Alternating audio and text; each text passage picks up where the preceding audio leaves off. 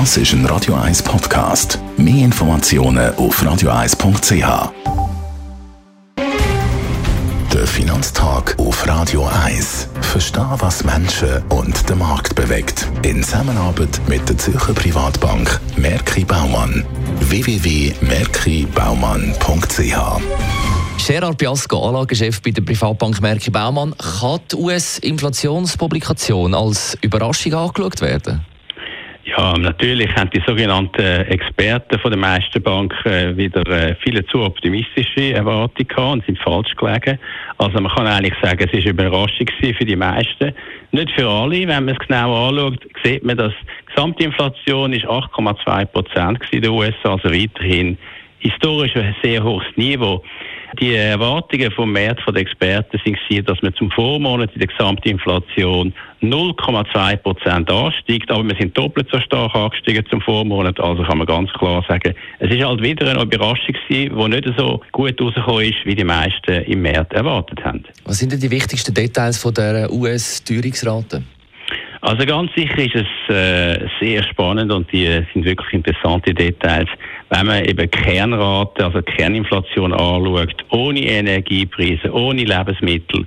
Und dann sieht man halt auch, dass man zum Vormonat auch stärker als erwartet angestiegen ist. Nicht 0,4 Prozent, sondern 0,6 Prozent. Also ohne Energie, ohne Lebensmittel, ganz klar ein Anstieg von der Teuerung in den USA.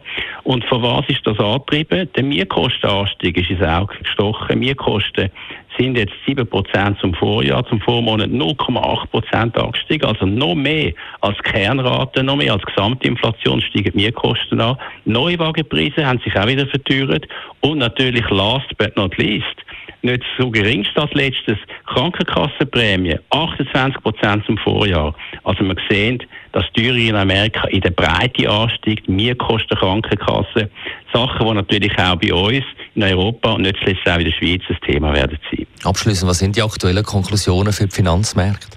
Es ist natürlich so, dass wenn Gesamtteuerung und auch Kerninflation über die Erwartungen stark ist, dann werden die Zinserhöhungen von der USA, von der US-Zentralbank weitergehen. Massive Verteuerung vom Geld wird weitergehen. Wir werden Zinsanpassungen sehen im November und im Dezember. Man kann damit rechnen 0,75 und 0,5 Prozent nochmal höhere Zinsen. Das bedeutet als Konklusion, wir haben halt für die Bewertung von allen Anlagen, Obligationen, Aktien etc. weiterhin Gegenwind durch das Geld, das teurer wird. Besten Dank, Gerard Biasco, Anlagechef bei der Privatbank Merki Baumann. Der Finanztag gibt es auch als Podcast auf radioeis.ch. Präsentiert von der Zürcher Privatbank Merki Baumann. www.merkibaumann.ch